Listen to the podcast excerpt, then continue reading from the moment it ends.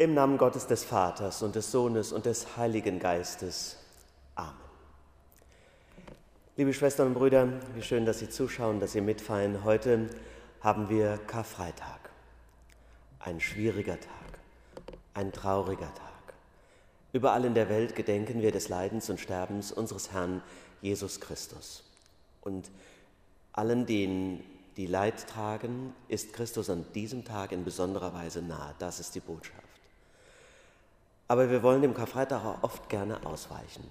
Normalerweise, das ist eigentümlich, eigentümlich, gab es oft Protest gegenüber dem Karfreitag, weil er doch ein Hobby ist von religiösen Christen. Deswegen muss doch nicht die ganze Gesellschaft stillstehen, muss doch die Tanzmusik in den Clubs nicht aufhören, müssen doch die Geschäfte nicht geschlossen bleiben. Das haben die Menschen ungern ausgehalten. Und jetzt, jetzt haben wir in, unserer, in unserem Land, ja fast weltweit, fast vier Wochen schon Karfreitag. Schön ist das nicht. Vielleicht hilft es uns trotzdem ein wenig zur Besinnung zu kommen, auch in den Blick zu nehmen, was im Leben wesentlich ist und zählt. Heute denken wir an Jesus. Und über diesem Tag und diesem Tod am Kreuz steht eine große Frage, nämlich die Frage nach dem Warum. Warum der Tod? Warum Corona? Warum so viel Leiden? So lasst uns miteinander den Psalm beten, den auch Jesus am Kreuz selbst sterbend gebetet hat.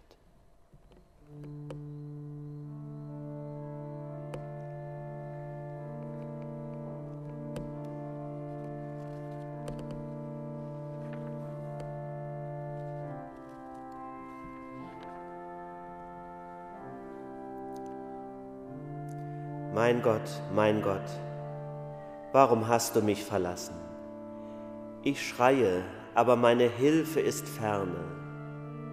Mein Gott, des Tages rufe ich, doch antwortest du nicht, und des Nachts, doch finde ich keine Ruhe. Aber du bist heilig, der du thronst über den Lobgesängen Israels.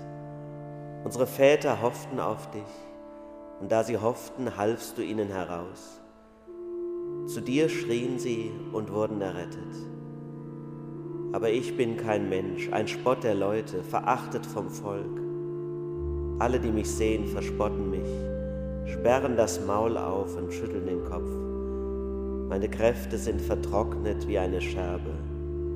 Meine Zunge klebt mir am Gaumen. Und du legst mich in des Todes Staub.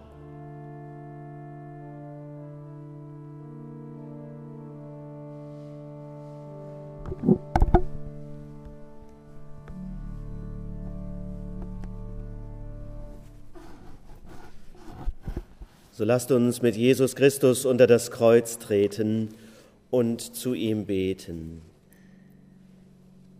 Lieber Herr Jesus, du unser Bruder und Herr, da stehen wir unter deinem Kreuz.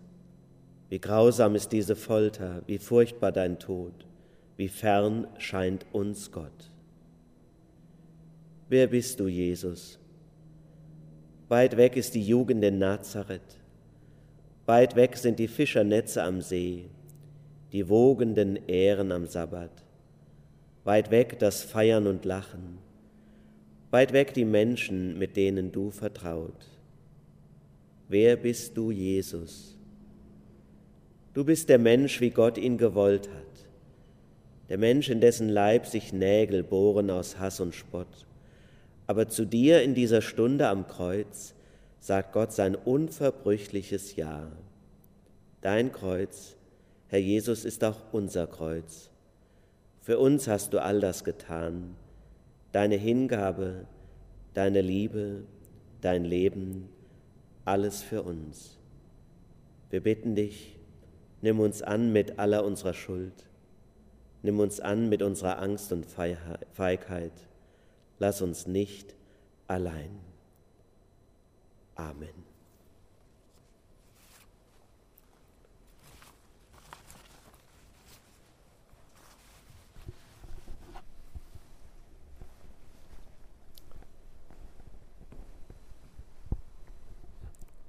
So lasst uns, liebe Schwestern und Brüder, über dieses auf dieses Evangelium hören, das über diesem Tag steht. Es steht bei Johannes im 19. Kapitel.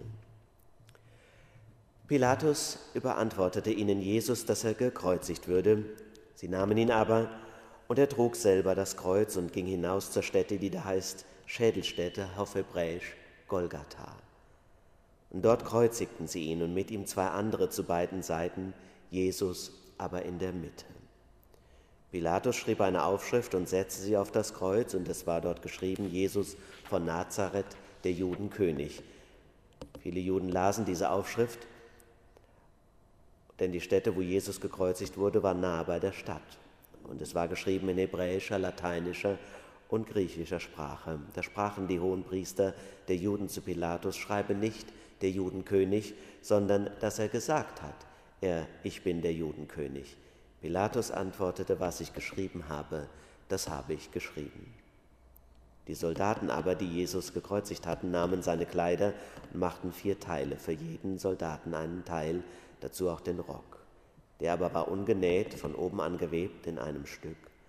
Da sprachen sie untereinander, lasst uns den nicht zerteilen, sondern darum losen, wem er gehören soll. So sollte die Schrift erfüllt werden, die sagt, sie haben meine Kleider unter sich geteilt und haben über mein Gewand das Los geworfen. Das taten die Soldaten. Standen aber bei dem Kreuz Jesu, seine Mutter und seiner Mutter Schwester, Maria, die Frau des Klopas, und Maria Magdalena. Und als nun Jesus seine Mutter sah und bei ihr den Jünger, den er liebte, spricht er zu seiner Mutter, Frau, siehe, das ist dein Sohn. Danach spricht er zu dem Jünger, siehe, das ist deine Mutter. Und von der Stunde an nahm sie der Jünger zu sich. Und danach, als Jesus wusste, dass schon alles verbracht war, spricht er, damit die Schrift erfüllt würde, mich dürstet. Da stand ein Gefäß voll Essig. Sie füllten einen Schwamm mit Essig, legten ihn um ein Ysop und hielten ihm den an den Mund. Und da nun Jesus den Essig genommen hatte, sprach er, es ist vollbracht. Und er neigte sein Haupt und verschied.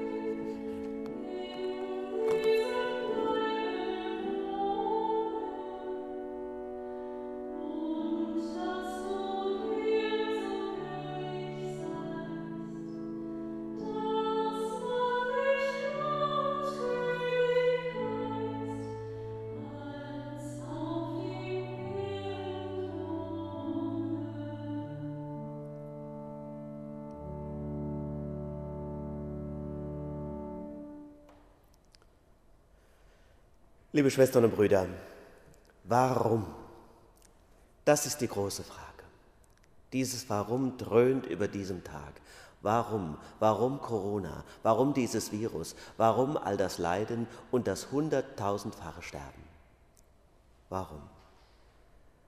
Und dann gibt es viele Verschwörungstheorien, Ganz absurde, die Chinesen sind schuld, weil sie Fledermäuse essen. Donald Trump oder Putin haben ihre Hände im Spiel, Außerirdische oder Alexander Gauland. Und wir wissen, das ist alles Unsinn.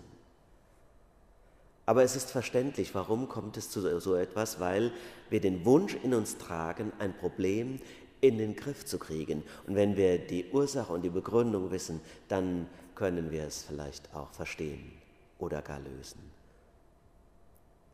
Aber wir werden das Leid und den Tod in dieser Welt nicht ausmerzen und nicht wirklich bekämpfen können. Er gehört zu dieser Welt.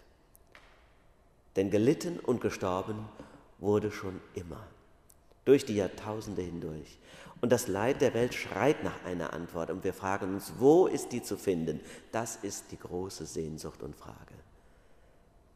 Die Corona-Pandemie betrifft alle, bewegt die Menschen weltweit, aber sie ist doch nur ein Spiegel für die individuelle Not der Menschen, die sie immer schon umgetrieben hat.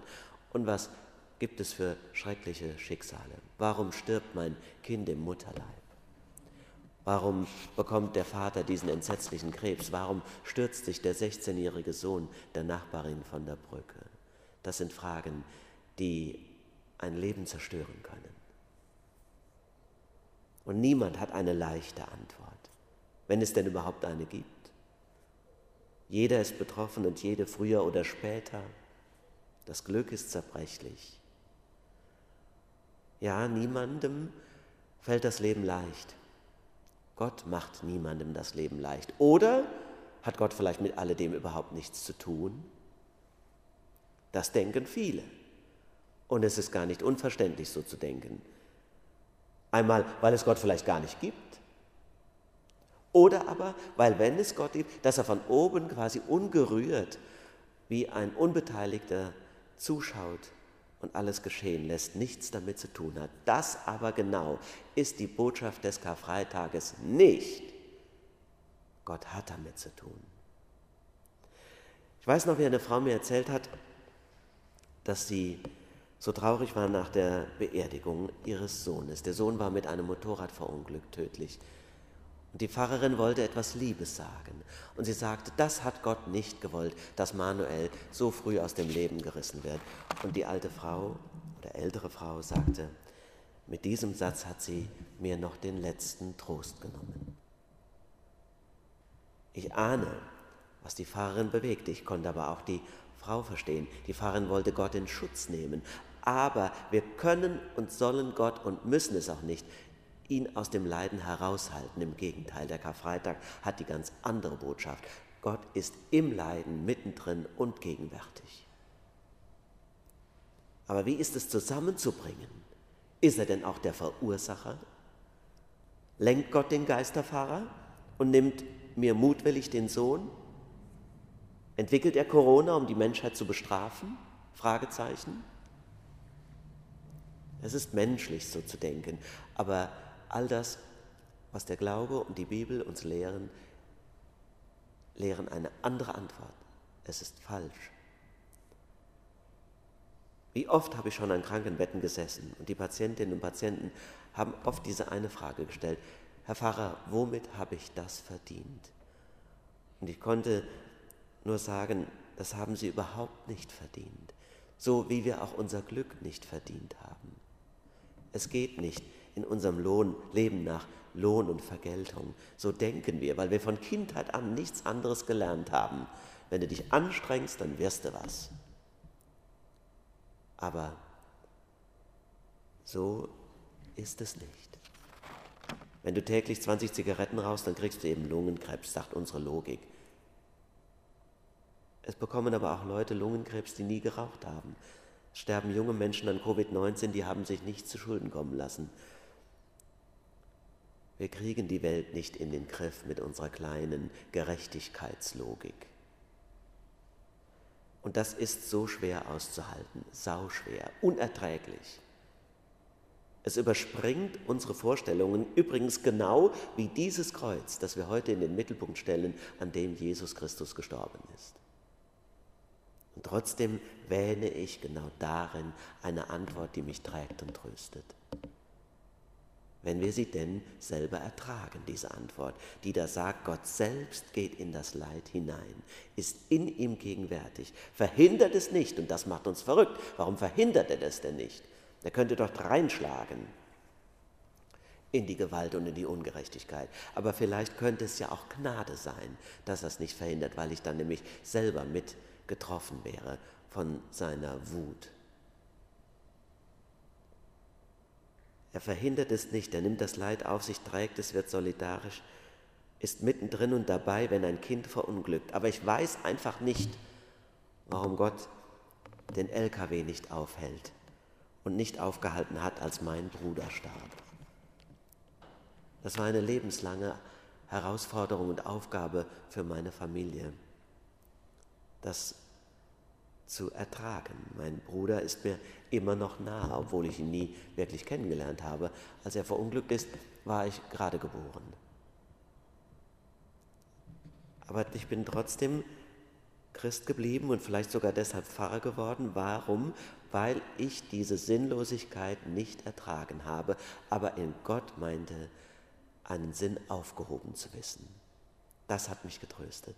Ich kann ihn nicht erklären, aber ich bin fest davon überzeugt, dass es einen Sinn in allem gibt und den garantiert Gott. An dem will ich festhalten. Mich hat immer getröstet der Satz von Václav Havel, der sagte, Hoffnung ist nicht die Überzeugung, dass etwas gut ausgeht. Hoffnung ist der Glaube, dass etwas Sinn hat, egal wie es ausgeht. Will sagen, mein Leben und diese Welt ist nicht sinnlos. Sie entspringen beides, entspringt der Liebe Gottes und er behält die Fürsorge, auch wenn es nicht so aussieht. Er ist nicht weg. Gott existiert. Die Frage, die der Karfreitag stellt, nennen Expertinnen und Experten in Fachkreisen, die Theologen, Theodizee-Frage.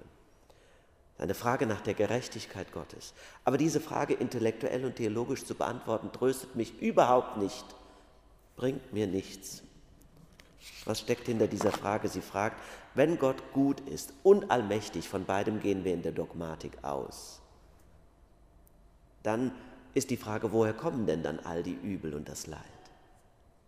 Entweder ist Gott allmächtig, dann könnte er mit seiner Macht das Leid verhindern.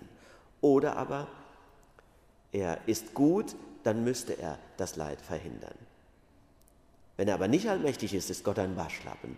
Und wenn er nicht gut ist, dann ist er ein Sadist. Es wird Zeit, sich von einem solchen Gott zu emanzipieren. Nein, beides ist falsch. Gott ist nicht der uns quälen will oder bestrafen. Nein, das will er nicht. Und das lerne ich aus diesem Tag, aus dem Karfreitag, aus dem Kreuz Jesu Christi. Es ist mir ein Trost,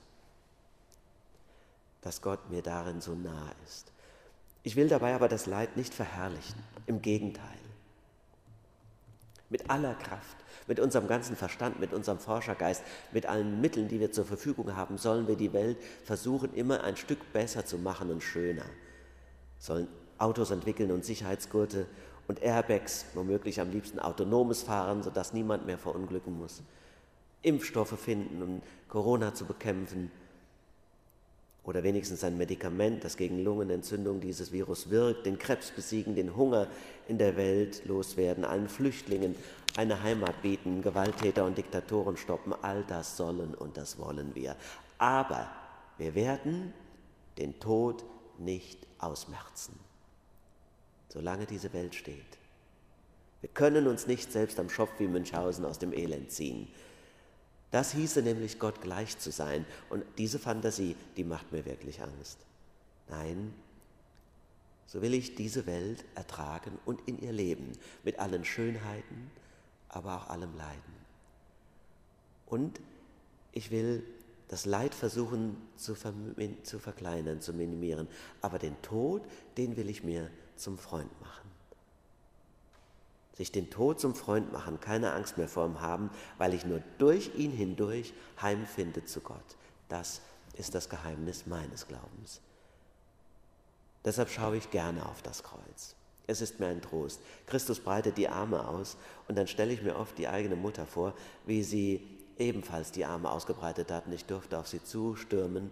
Sie hat mich hineingeschlossen und selbst wenn man etwas verbraxt hat, dann hat man heiße Tränen vergossen, aus Hilflosigkeit, aber auch aus Scham, weil bewusst wurde, die Mutter kann ja gar nicht anders, als einen weiter lieb haben, trotz allem. So ist Christus, so ist Gott. Deshalb eines wünsche ich mir vor allem anderen, eine Stärkung früh und spät um getrost durchs finstere Tal zu wandern, dass dies eine mit uns geht, unbeirrt auf jenen Mann zu schauen, der mit Zittern und mit Todesgrauen auf sein Antlitz niedersank und den Kelch des Vaters trank. Immer soll er mir vor Augen stehen, wie geduldig er es trug, als man ihn erbärmlich anzusehen an das Holz des Kreuzes schlug. Sterbend hat er auch um mich gerungen, meine Schuld und meine Angst bezwungen und dann auch an mich gedacht, als er rief, es ist vollbracht.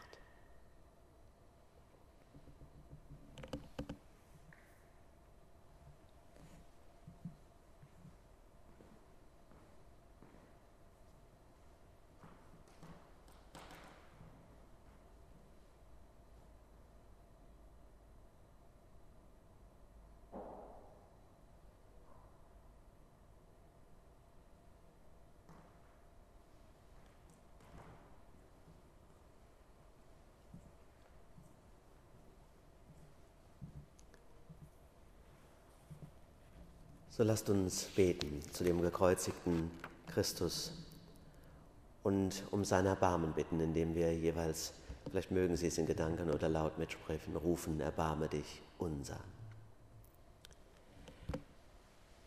Jesus Christus gelitten unter Pontius Pilatus, erbarme dich unser. Jesus gekreuzigt zwischen Verbrechern, erbarme dich unser. Jesus gestorben unter Spott und Verachtung, erbarme dich unser. Jesus begraben wie alle Toten, erbarme dich unser. Jesus auferstanden am dritten Tage, erbarme dich unser. Jesus erhöht zur Rechten Gottes, erbarme dich unser. Jesus, du stehst den Kranken bei, erbarme dich unser. Jesus, du stehst allen bei, die ihnen helfen, erbarme dich unser. Jesus, du stehst den Ängstlichen bei, erbarme dich unser. Jesus, du nimmst dich aller Kinder an, erbarme dich unser. Jesus, du nimmst dich aller Flüchtlinge an, erbarme dich unser. Jesus, du bist den Verzweifelten nahe, erbarme dich unser. Herr Jesus, du nimmst alle Verstorbenen auf zu dir in dein ewiges Reich. Lass sie deine Herrlichkeit schauen und erbarme dich unser. Und alles, was uns sonst bewegen mag an diesem besonderen Tag, lasst uns einschließen in das Gebet, das uns Jesus Christus zu beten gelehrt hat.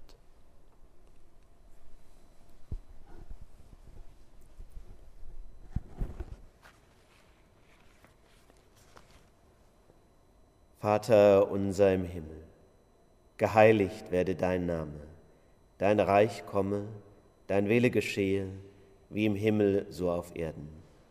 Unser tägliches Brot gib uns heute und vergib uns unsere Schuld, wie auch wir vergeben unseren Schuldigern. Und führe uns nicht in Versuchung, sondern erlöse uns von dem Bösen. Denn dein ist das Reich und die Kraft und die Herrlichkeit in Ewigkeit. Amen.